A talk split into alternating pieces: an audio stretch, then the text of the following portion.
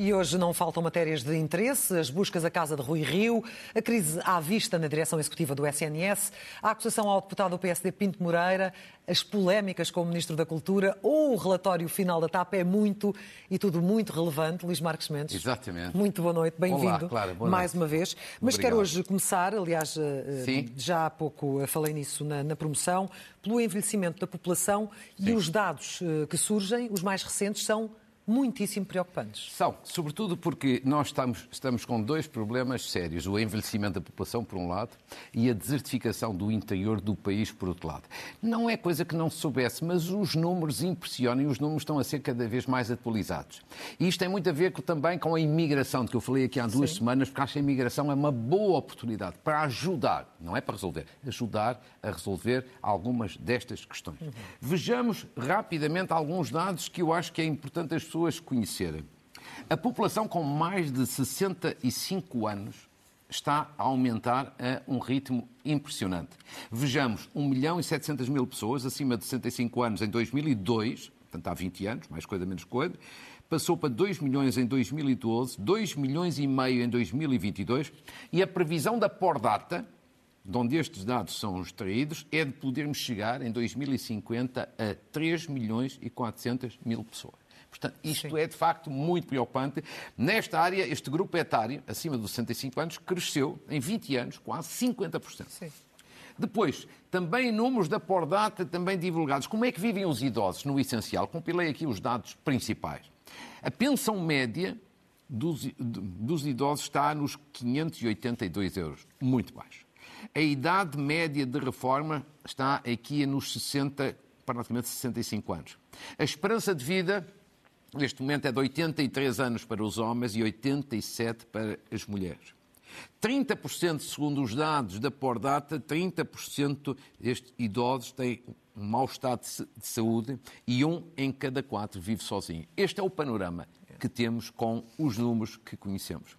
Agora, uma coisa também interessante, quais são os municípios, os cinco municípios mais envelhecidos do país, ou seja, com população acima de 65 anos. Vejamos Faro, eh, Alcoutim, no distrito de Faro, no Algarve, Oleiros, no distrito de Castelo Branco, Pampilhosa da Serra, no distrito de Coimbra, Vinhais, lá em cima no norte, no distrito de Bragança, e Sabugal, na Guarda. Nestes municípios, Clara, quase 50%, Quase quase metade. metade da população Tem acima de 65 anos. Exatamente. Agora, já agora também para as pessoas terem uma ideia, quais são, do lado oposto, os municípios mais jovens?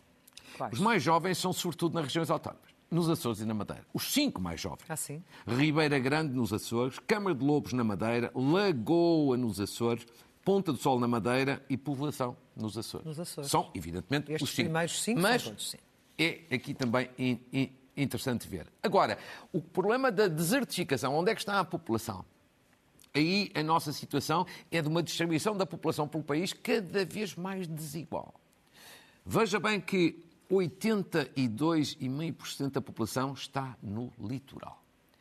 44,5% está na Grande Lisboa e no Grande Porto, nas duas grandes áreas metropolitanas. Por exemplo, nas zonas fronteiriças, há apenas 4,3% da população. Portanto, nós temos aqui dois problemas ao mesmo tempo: massificação do litoral, que é um problema, e desertificação do interior.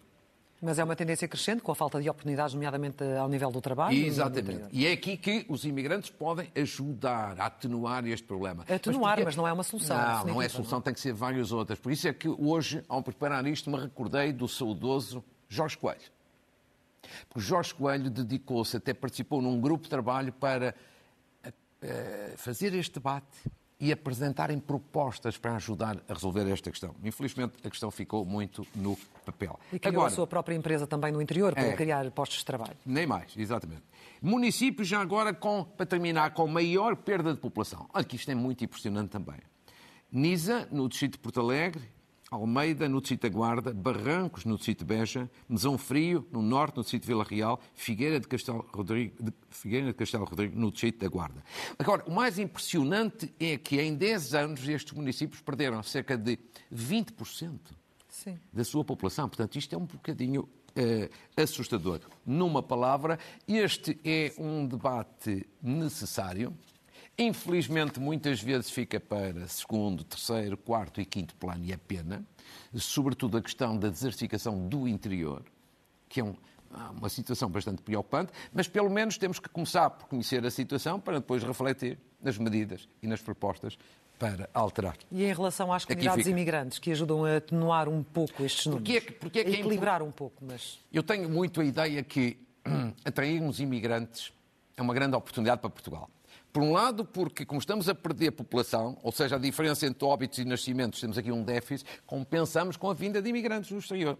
E como os imigrantes, de um modo geral, são, vêm em idade jovem, e nós estamos a envelhecer, isto compensa e ajuda ao, ao, nosso rejuvenescimento. Para além de que nos ajuda, evidentemente, também a ter mais mão de obra, que é uma queixa habitual. Por isso é que eu acho que imigrantes, ainda que haja sempre alguns problemas de integração, mas são uma grande oportunidade para o país. Para o país. Avancemos para o segundo tema, na semana em que foi aprovado o relatório Sim. à Comissão Parlamentar eh, de Inquérito à TAP, com o PS sozinho a, a votar Sim. a favor, mas era um documento tão importante que exigia um pouco mais de consenso e, no entanto, as Sim. polémicas mantêm-se. É sempre difícil nestas matérias, sejamos francos, ter consensos, não é?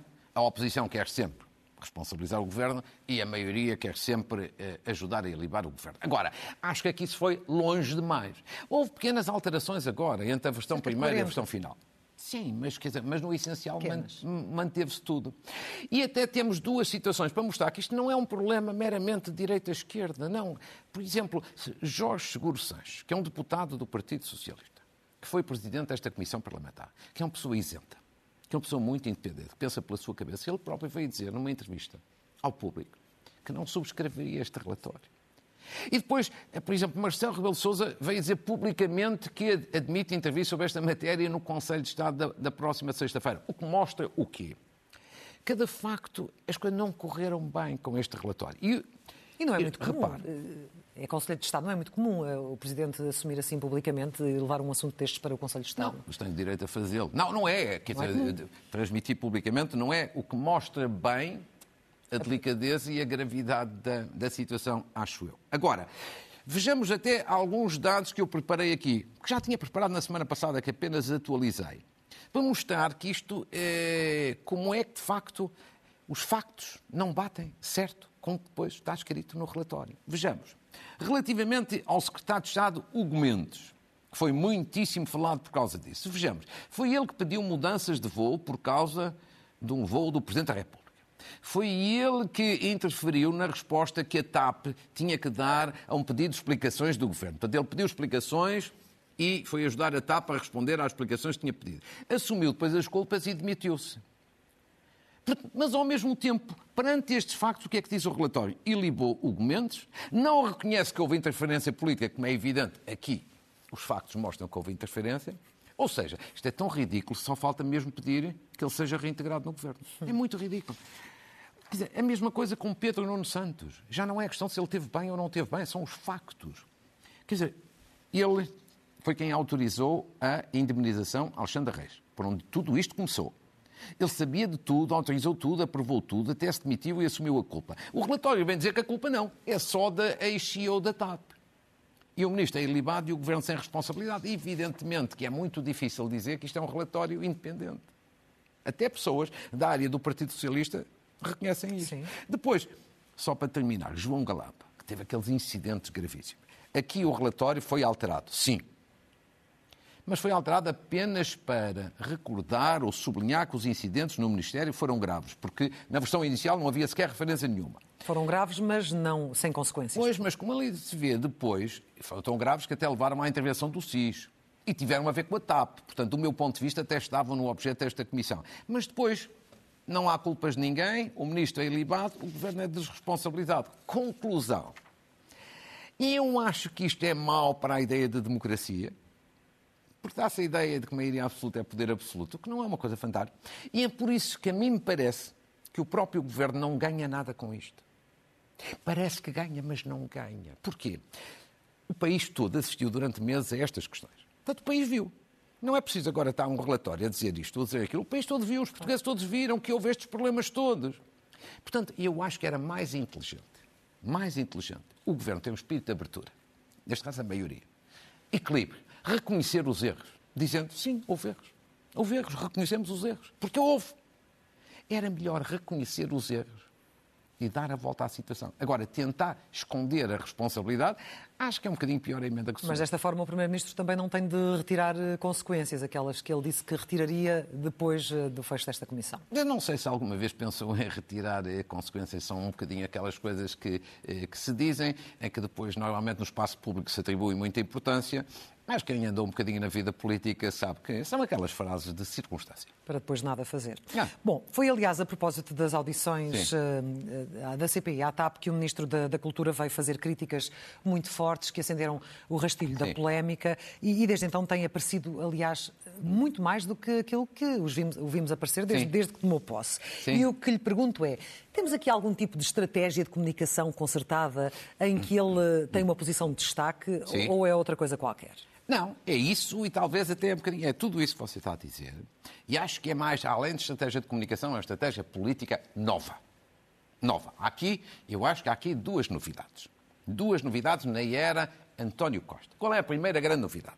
Porquê que Pedro, Pedro Adão e Silva agora aparece muito? Nas últimas semanas, nos últimos meses, muitas declarações, muitas entrevistas. Há muitas pessoas até surpreendidas, mas porque ele é Ministro da Cultura, agora trata das questões políticas. Sim, é sempre tão discreto o Ministro da Cultura, não é? Exatamente. Habitualmente. Mas eu acho que a razão é esta. Ele é o número dois político do governo. Ou seja, este governo tem três pessoas como número dois. Tem o número dois formal. Quem é? Mariana Vieira da Silva. Tem o número dois real. Quem é? Fernando Medina, Ministro das Finanças, tem o poder do dinheiro. Ministro número dois real. E depois tem o número dois político que é Pedro Adão e Silva. Ou seja, uma espécie é um... de vice? Sim, uma espécie, sim. É o número dois. Que é o ministro mais político do governo. E, portanto, António Costa, na prática, deu-lhe esse estatuto. E com isso há uma outra novidade. Se ele é o número dois político, passa a fazer combate político. O combate político feito, a, sei lá, a, aos deputados, à oposição, a este ou àquele, habitualmente era feito apenas por António Costa.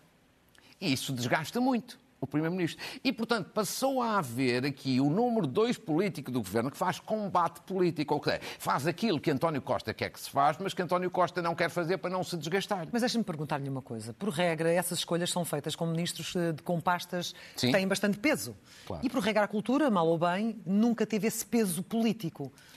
Certo, tem toda a razão. Mas ele não está a fazer isto por ser Ministro da Cultura. Ele está a fazer isto porque é o ministro mais político do Governo. Apesar de ser Ministro da Cultura. É apesar de ser Ministro da Cultura. Quer dizer, o Governo não tem um número dois no sentido tradicional de um António Vitorino, de um Jorge Coelho, de um Fernando Nogueira, ou isso.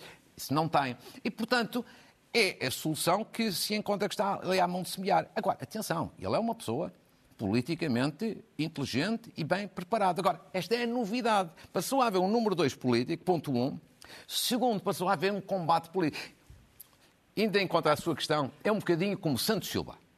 No tempo de José Sócrates. Sim. José Sócrates foi primeiro-ministro. E Santos Silva era uma espécie de número dois político. E era ele que até usava aquela expressão que gostava muito de malhar, expressão dele, não é minha, à esquerda e à direita. E agora temos Pedro Adão e Silva, que é o, digamos assim, o Santos Silva de António Costa, que gosta de malhar pelos vistos, ou, ou de atirar aos comentadores e aos deputados, e provavelmente a, a outros. Não tem mal nenhum, mas é uma novidade. É uma espécie de bulldozer, não é? Mas, eh, mas diga-me o seguinte, mas com que objetivo nesta fase? Até recebeu críticas dos seus próprios camaradas de partido? Estas primeiras intervenções têm um objetivo claro que era fazer o quê? Tentar desviar as atenções deste relatório que acabámos de ver que libava o governo na TAP. Mas porque chamou atenção, as atenções para precisamente a CPI, porque foi Sim, isso que ele, claro, que ele criticou. Claro, quer dizer, o objetivo era esse. Agora, o que você está a perguntar é outra coisa. Foi alcançado esse objetivo ou não foi? Isso eu acho que não foi muito alcançado. Mas a intenção era essa. Mas às vezes a intenção e o resultado vai uma diferença enorme. A intenção era essa, desviar as atenções. Ou seja, falar-se do excesso dos deputados, porque ele chamou aqueles nomes todos aos deputados, para não se falar do, da relatora e do relatório. Agora, ele conseguiu isso e eu acho que não. Apesar de ele ser uma pessoa muito inteligente, acho que ficou aquém porquê? Em primeiro lugar, porque a linguagem que Adão e Silva usou para criticar os deputados é uma linguagem que não é própria de um ministro. Eu acho que nem de um comentador que fará de um ministro. Não quer dizer que os deputados não possam ter alguns excessos mas também manda a verdade que se diga que também tiveram um trabalho notável nesta comissão de inquérito. Portanto, eu acho que o ministro exagerou aí na linguagem. Isso não é credível. O que é demais? É erro. Depois também não é muito credível que você criticar, você é uma força de expressão, ele criticar os deputados por alguns excessos e alguns exageros, mas não criticar também a, relator, a relatora deste relatório pelo seu exagero. Que não é credível. É uma pessoa tem que, tem que, se quer ser aqui minimamente credível, tem que falar de uma coisa e falar de outra. E depois também acho que não lhe saiu muito bem. Isto porquê? Porque normalmente um número dois político do governo faz combate político e tem o apoio de todos os seus apoiantes do governo. Pois aqui não, ele foi muito criticado por antigos ministros. Adalberto Campos Fernandes, Alexandre Leitão. Ele foi criticado por vários deputados. E, portanto, foi criticado por pessoas que apoiam o seu próprio governo. Ou seja. Mas também foi defendido. Duarte Cordeiro veio, veio defendê-lo. Mas sabe que às vezes, quando um colega de governo vem defender outro colega de governo, não é um sinal de grande força, é um sinal de fraqueza. Ou seja, precisou de ser defendido. Ou seja, ele é uma pessoa muito inteligente, mas não sei se lhe correu assim tão bem este início de conversa. Agora, ele passou a ser, é novidade para o futuro, o número dois político e vai continuar a fazer combate político. Vai fazer e vamos ver o que é que vai acontecer depois. E tem qualidade política, sem dúvida. E eventualmente pode haver aí uma promoção ao nível de pasta no governo, por este caminho ou não? Não sei, isso aí, isso aí já não sei. Eu não sei se vai haver alguma remodelação, há toda a gente fala em remodelação, não sei se, se vai haver, mas quer dizer, ele já teve na prática a promoção. Número dois político. Moça, desculpe. Uma enorme promoção. promoção. Olha, o que certamente desviou atenções não só do relator Sim. da CPI da TAP, como basicamente quase todo o resto, Sim. foram as buscas à casa de Rui Rio, de alguns claro. dos seus colaboradores, também eh, à sede nacional do PSD e às sedes distritais. Um, Fala-se muito da desproporção de meios. Uh, Rui Rio fala num ataque ao Estado Democrático, disse-o aqui, na passada sexta-feira. Claro. Que leitura faz de tudo isto? Oh, Clara, eu acho que há aqui três questões. Duas que são muito faladas e uma que não tem sido muito falada. Vamos preparar. Uma é uma certa precipitação do Ministério Público em todo este processo. Depois outra coisa é, uma, é um abuso na parte das buscas. E depois eu acho que há uma questão menos falada que é a tentação que depois existe sempre nestes momentos, a parte de alguns, de querer aproveitar estas críticas ao Ministério Público para controlar investigações ou interferir em investigações. Vamos por partes. A primeira grande questão é esta. Eu acho que há uma grande precipitação do Ministério Público. Desde logo neste ponto. Há em dois ou três pontos, mas sobretudo neste ponto, desde logo. Isto resultou de uma queixa ao PSD. Muito bem, já toda a gente sabe isso. Muito bem, mas ao mesmo tempo também já outros partidos confirmaram, como o Partido Socialista, que isto é uma prática nos vários partidos. Portanto, sendo assim, mesmo havendo uma queixa só em relação ao PSD, mandava o bom senso dentro do Ministério Público que se fizesse uma investigação mais alargada, transversal. Ou seja, se há situações iguais noutros partidos, então investiga-se tudo. Se há, há dúvida, investiga-se tudo. Ou seja, para situações iguais deve haver um tratamento igual. Mais ainda, fui recordar que há 25 anos, num dossiê que foi muito polémico na altura, viagens ilegais dos deputados. As viagens fantasma. Viagens fantasma. Que é uma situação diferente desta, mas envolvia também vários partidos e foi tudo investigado. Portanto, aqui mandava o bom senso que a querer se investigar, ou se investiga tudo ou não se investiga nada, porque é difícil alguém compreender que se estes também fazem igual, porque é que não são investigados. A segunda precipitação, do meu ponto de vista, está aqui. Dinheiro público. É que este caso, ao contrário do que acontecia há 25 anos, nas viagens fantasma dos deputados, aqui não há qualquer lesão para o Estado, não há qualquer abuso de dinheiro público. Ou seja, ter mais assessores ou ter menos assessores. Os assessores estarem sentados no partido ou sentados no grupo parlamentar, trabalharem mais para os deputados ou mais para os dirigentes do partido, o dinheiro do Estado é sempre o mesmo sempre o mesmo. O Estado não dá mais ou poupa mais porque a realidade é uma ou outra. Portanto, não há aqui qualquer lesão do interesse público, qualquer prejuízo para o Estado. E isto nem sempre é explicado. O Mas que é há... necessário ou não uma clarificação da lei? Porque também eu, eu, aí há dizer, opiniões diferentes. Eu, eu, pessoalmente, acho que não é preciso. Mas já vi o Partido Socialista a dizer que está disponível para clarificar. Muito bem. Quer dizer, não, vejo problema nenhum. A mim isto nunca me suscitou nenhum tipo de dúvidas. Nem quando era presidente do PSD? Sim, não, nunca. Era exatamente, eh, exatamente. o mesmo procedimento? Sim, eu acho que o resto aconteceu com todos os líderes no PS, no PSD e eventualmente outros partidos. E porquê, claro? Sim, sempre igual. E nunca me colocou nenhuma questão nem ética, nem legal, e sobretudo porquê? Nem de zona cinzenta? Uma... Não, nem zona cinzenta. Pode haver a zona negra, está bem. Se, se, houver uma zona. Quer dizer, se, se, em vez de ser para pagar assessores, for para pagar férias nas Maldivas, como antigamente acontecia nas viagens dos deputados, sim, aí não é, não é zona cinzenta, é negra. Mas eu julgo que não é disso que estamos a falar. Estamos a falar é de salários. E porquê, Clara?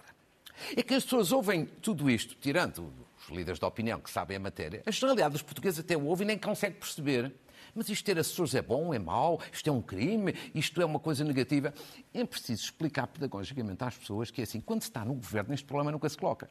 Os governantes, do modo geral, têm muitos assessores. E depois ainda têm o apoio dos diretores gerais quando têm que preparar as leis. Agora, quando se está nos partidos e, sobretudo, na oposição, Claro que é preciso assessores qualificados. Alguém que, se um líder quer fazer uma proposta na educação, precisa ter um especialista em educação ali para ajudar. Se quer fazer uma proposta na saúde ou no domínio fiscal, tem que ter especialistas nessas áreas a reforma. E, portanto, como o dinheiro é pouco e não se vai pedir ao Estado mais dinheiro, que isso nenhum português compreenderia, então você tem que fazer uma gestão partilhada para otimizar, racionalizar o mais possível o bolo que tem de um lado e o bolo que tem do outro. Para não duplicar. Deixe-me dizer. Mas olha que o Rui Rio não esclareceu um ponto, um caso mas em deixe... particular, que é o caso do, do aposentado, em que a explicação não dele sei. era, bom, mas esse senhor trabalhou Sim. durante muito tempo no Parlamento claro. sem receber. A questão não é essa. Não sei. É Essa conheço... é uma questão que pode levantar mais dúvidas. Não, isso não sei. Conheço muito bem a pessoa, que é uma pessoa de resto corretíssima, mas não conheço a situação. Não, não, não conheço a situação, portanto não posso. Mas a acontecer, sobre... tal como o Ministério Público diz, não, estaria eu vi, correto? Eu vi Rui Rio a, eh, a, dar a entender, ou a dizer mesmo, que ele, apesar de reformado, colaborava com o grupo, com o grupo parlamentar. Não sai. Portanto, isso, quiser, se, se há uma investigação, agora investigue-se. Mas é uma pessoa corretíssima, que resto que eu conheço. Agora, deixe-me só a dizer o seguinte. Aqui há uma grande precipitação de dizer-se ah, houve assessores pagos pelo dinheiro público. São todos pagos pelo dinheiro público. Porque é preciso que as pessoas saibam que há um bolo de dinheiro do Orçamento de Estado que vai para os grupos parlamentares e outro que vai para os partidos, com critérios diferentes. Mas, sobretudo, é importante é perceber isto. Um grupo parlamentar de um partido, no PSD ou no PS, é um órgão do partido. Portanto, a realidade é a mesma. Mais ainda, o número de contribuintes é o mesmo. Ou seja, é mais ou menos como você tem um órgão chamado Conselho Nacional, que reúne de vez em quando, ou Conselho Estadual. Mas Ou a lei, seja, que toma -se aqui... a lei não é a mesma. Não. A... Há uma para o financiamento sim, e há outra para os dinheiros do Parlamento. Seja, sim, mas isso é um aspecto meramente formal. Mas esta parte não está minimamente proibida na lei e faz sentido que assim seja. Mas a questão de fundo é assim. É que está-se aqui a denegrir como se ter um assessor. Eu espero é que os assessores sejam competentes, essa é que é a questão. Sim. Essa é que é a questão. Mas ter assessores é bom para a democracia, ou clara. Se você critica um partido porque não sabe apresentar propostas competentes, é porque eles não estão bem assessorados tecnicamente. Nós devíamos, a bem da democracia, exigir isto. Só dizer isto, Jorge Sampaio. Eu sempre admirei muito Jorge Sampaio, uhum. porque acho que era um exemplo na vida política. Contou-me a mim, e, e a não apenas a mim, até publicamente várias vezes, ele quando foi líder do partido e líder parlamentar do Partido Socialista na Assembleia da República, que não tinha assessores para o poderem ajudar. Essa é que é a questão. Hoje, felizmente, a situação já é melhor. Esta é parte da precipitação. Falou, falou da, também da questão do, do, do, abuso há pouco. Não, o abuso é Estranhou é parte... que o Ministério Público é. ainda há pouco tempo se queixava da falta de meios de ter levado Exatamente. sete anos numa investigação como a Operação Tutti Frutti. Claro. De repente colocasse mais de 100 eh, inspectores nas ruas? Sim, mas, mas ouça, quer dizer, esse aparato é inqualificável. Mas mais ainda, quer dizer, mais inspectores do que no dia seguinte naquelas buscas da Altice em que Altice. estão em casa milhões como hoje explicava a Ana Sol Lopes num excelente artigo, porque isto não faz sentido. Agora, onde há o abuso é nas buscas que foram feitas à casa de várias pessoas, em particular a Rui Rio. A Rui Rio. Isto é um abuso. Isto não tem outra palavra, é mesmo um abuso. E, e sabe porquê? porquê? É assim. Se o, se o, Ministério Público quer investigar, investiga, está no seu direito. Se acha que há dúvidas, muito bem. Sim, senhor. Agora, querem o relatório da Deloitte que permitiu esta reestruturação toda? Vão buscá-la onde? À sede do partido, está lá, não precisam de ir à casa de Rui Rio. Querem as atas das deliberações foram tomadas? Estão na sede do partido. Querem os contratos com os funcionários? Estão na sede do partido ou do grupo parlamentar. Portanto, é preciso ir à casa de Rui Rio. Porquê? Mas porquê? Parece mesmo só para afetar a imagem de uma pessoa. Ou seja, teve buscas. Ah, este homem anda a meter mão na massa ou coisa assim. Isto é um abuso. Portanto, dá-lhe razão quando ele diz que isto é Toda é algo para afetar a sua imagem. Toda a razão toda a razão. Repare, isto é sobretudo para quê? Para dar espetáculo. O que é que o Ministério Público quis com isto? Dar espetáculo. Ser grande protagonista. Dar nas vistas. Fazer prova de vida. Amedrontar de caminho os políticos. Amedrontar. Oh, e ao mesmo tempo, que ainda é pior do que tudo isto, é tentar passar a ideia que quem anda na vida política não é propriamente gente séria e competente, que a gente que anda na política são os impuros ou até uns criminosos. Isto não é aceitável e, portanto, é de facto um abuso. Agora, eu queria terminar com a, tema, a última favor, questão. Para avançarmos. Que é a questão menos falada. E que é assim.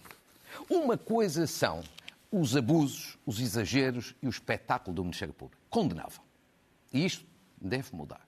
Outra coisa são algumas pessoas em Portugal que normalmente se aproveitam destes momentos de críticas justas ao Ministério Público e de críticas à sua atuação que se aproveitam disto para tentar que as regras sejam mudadas, que as leis sejam mudadas, para tentar interferir nas investigações ou controlar as investigações judiciais. Designadamente as investigações a políticas, designadamente quando estão em casa crimes importantes como corrupção. E isso também não é aceitável. Não está, é a falar, está a falar de José Sócrates e do artigo no, no, no Expresso em que não. ele fala numa uma deriva penal autoritária? Sim, oh, claro. Eu estou a falar de José Sócrates, sim, é verdade. Ele se puder, mete a mão na massa. A mão na massa, leia-se, não é em sentido literal. A mão, a mão, nas investigações. Se puder controlar, sim. Mas também, tu, mas, ouça, mas também há outras pessoas. Em todos os partidos, há algumas pessoas que, se pudessem, metiam a mão na massa, entre aspas, para controlar as investigações judiciais. Isso não pode ser. O Ministério Público não pode ter este tipo de abusos, mas tem que ter total liberdade e independência para investigar sem limitações. E, portanto, esta é a outra parte. Eu, sou, eu pertenço, portanto, àquele grupo de pessoas que é assim, estes abusos, estes exageros, este espetáculo, não. não. Que isto viola direitos das pessoas e não é aceitável. Mas, do outro lado, eu quero que o Ministério Público continue a ter liberdade e independência para investigar políticos e não políticos, seja que tipo de crimes for. Por exemplo, o caso de Pinto Moreira? Sim, porque o caso do PSD? do PSD, aqui o Ministério Público merece um elogio aqui merece. Porque foi uma investigação concluída em menos de um ano. Foi muito rápido, sim. Muito rápido. Era assim que devia ser sempre. O que significa que há vários ministérios públicos dentro do Ministério Público. Há uns que atuam bem, e há outros que não atuam bem. Nós não podemos é meter tudo dentro do mesmo saco, porque não é justo. Não é justo nem é, nem é correto. Agora, eu não sei se Pinto Moreira, se aquela acusação é justa ou não é justa. Mas o importante é que tenha havido rapidez numa decisão, ele agora seguramente pede instrução e depois eh, vai a julgamento e o Tribunal decide. Há, todavia, aqui... Mas enquanto deputado, não é? É politicamente Há, todavia, aqui um ponto que é assim, que tem que ser dito. Hum. O senhor deputado Pinto Moreira devia sair amanhã mesmo da Assembleia da República. E eu acho que... Olha, eu estive a ler várias notícias sobre esta acusação. O que é que os juízes de hoje amanhã vão decidir, eu não sei, ninguém sabe. Mas há uma coisa que eu sei, as escutas que estão lá no processo são muito graves. Muito Ele a pedir dinheiro para autorizar obras. E eu vou, pergunto o seguinte. Evidentemente que juridicamente ele tem presunção de inocência até ser condenado. Mas os factos estão lá. Eu pergunto, este senhor ainda tem desplante para ir para a Assembleia da República com esta suspeita grave de corrupção, para ainda receber um, um vencimento do Estado e para estar a dizer ali que defende o interesse público. Não, eu vou dizer uma coisa, acho isto profundamente lamentável. É do PSD, seja não seja do PSD, é igual ou uma pessoa que tem esta suspeita com factos baseados em escutas, então não pode estar na Assembleia da República, tem que sair. E sobre corrupção, para fechar, uh, o artigo do Primeiro-Ministro, a dizer que ah. estão, está a haver uma construção de uma mentira e que ele nunca desvalorizou a corrupção. Quer dizer, vamos lá ver. Eu acho duas coisas. Eu acho que o Primeiro-Ministro fez bem em escrever um artigo. Foi um bocadinho tarde, demorou uma semana relativamente aos factos, mas fez bem. É sempre melhor tentar esclarecer. Agora, pergunta-me, ele foi convincente? Sim. Não me parece que foi muito convincente. Quer dizer, é um bocadinho, é, é um bocadinho, desculpa, desculpa, acho, acho que não foi convincente. Ele desvalorizou mesmo. As perguntas dos jornalistas são é, claras, ele desvalorizou o assunto.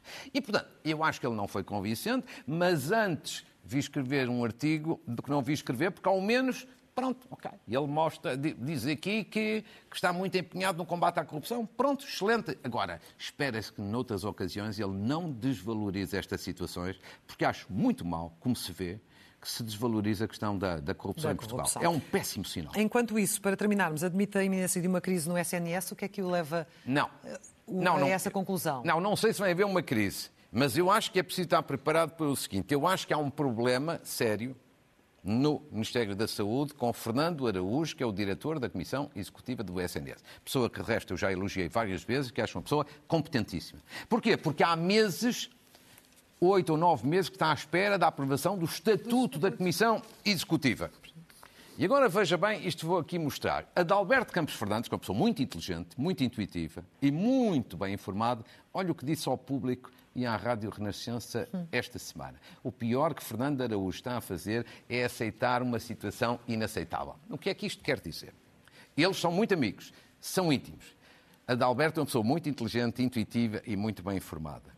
E já toda a gente que anda aí no meio da saúde sabe que ou temos estatuto do SN, da Comissão Executiva do SNS nas próximas semanas, ou em setembro já não temos Fernando Araújo. E eu espero que haja estatuto, já porventura na próxima semana, para se evitar mais uma crise. Porque, de facto, estamos perante uma pessoa capaz, competente e muito experiente. Mas o que é que impede a aprovação desses estatutos há, tanto há tantos meses? Quer dizer, dizem-se várias coisas, não temos aqui tempo para detalhar. Muito mas são, qual é são as negociações habituais entre o próprio Ministério da Saúde e o Ministério das Finanças.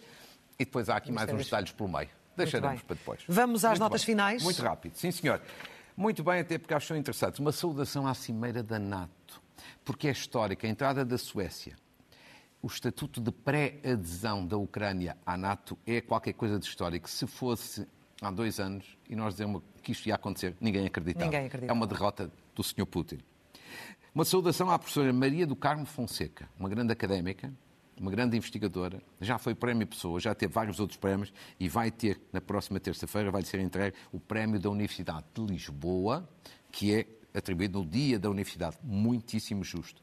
Uma saudação a outra pessoa que, faz- que fez ao longo deste ano verdadeiro serviço público, o professor José Fragata que se jubilou, leia-se para as pessoas mais simples. Não, não é o que estamos a ver na, na imagem. Isto é o reitor da Universidade do Porto. Mas o professor José Fragata eh, jubilou-se esta semana e teve décadas, décadas e décadas, este sim que estamos agora a ver na imagem, a prestigiar o ensino e a medicina. Salvou, com a sua competência, milhares de vidas. Cirurgião cardíaco. Aqui um cumprimento muito especial para ele. Agora sim, uma saudação ao reitor da Universidade do Porto, o professor Sousa Pereira, aos docentes e aos estudantes, por esta coisa extraordinária, um feito inédito.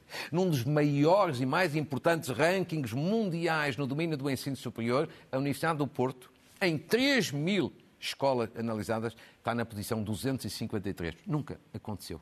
E, portanto, aqui é uma palavra de felicitação. Como também há uma saudação à União de Freguesias de Faro, que ganhou um prémio de sustentabilidade ambiental pelo segundo ano cons- consecutivo. Junta de freguesia mais preocupada com a sustentabilidade. Pré- Prémio Eco Freguesias.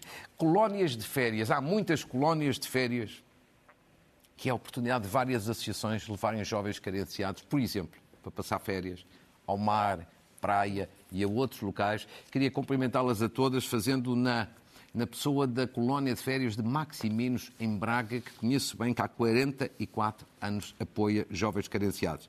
Uma palavra quase a terminar, de felicitação por três aniversários interessantes. 90 anos o Clube Industrial de Pavidém, em Guimarães. 35 anos a Cooperativa Frutícola da Bairrada, que tem um trabalho notável na Bairrada. E um, duas pessoas, a Academia Branha, Maia Branha, sabe, recorda-se quem era o Miguel Maia, João Branha, Sim. grandes atletas sim, sim, olímpicos do vôlei de praia. Fizeram, criaram uma academia em Espinha, dedicam-se ao vôlei para crianças. Crianças. Uma atividade fantástica, cumprimento, uma saudação muito forte para ele. E um apelo agora à Ministra da, da Defesa, ela que agora já veio das reuniões da NATO.